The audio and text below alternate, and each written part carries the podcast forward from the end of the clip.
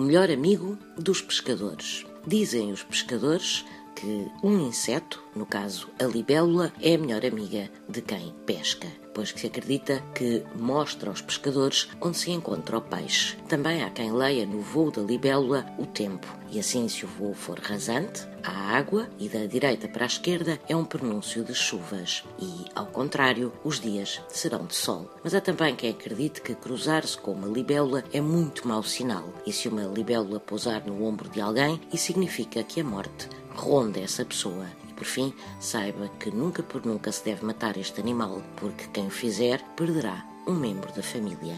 E não há duas, sem três.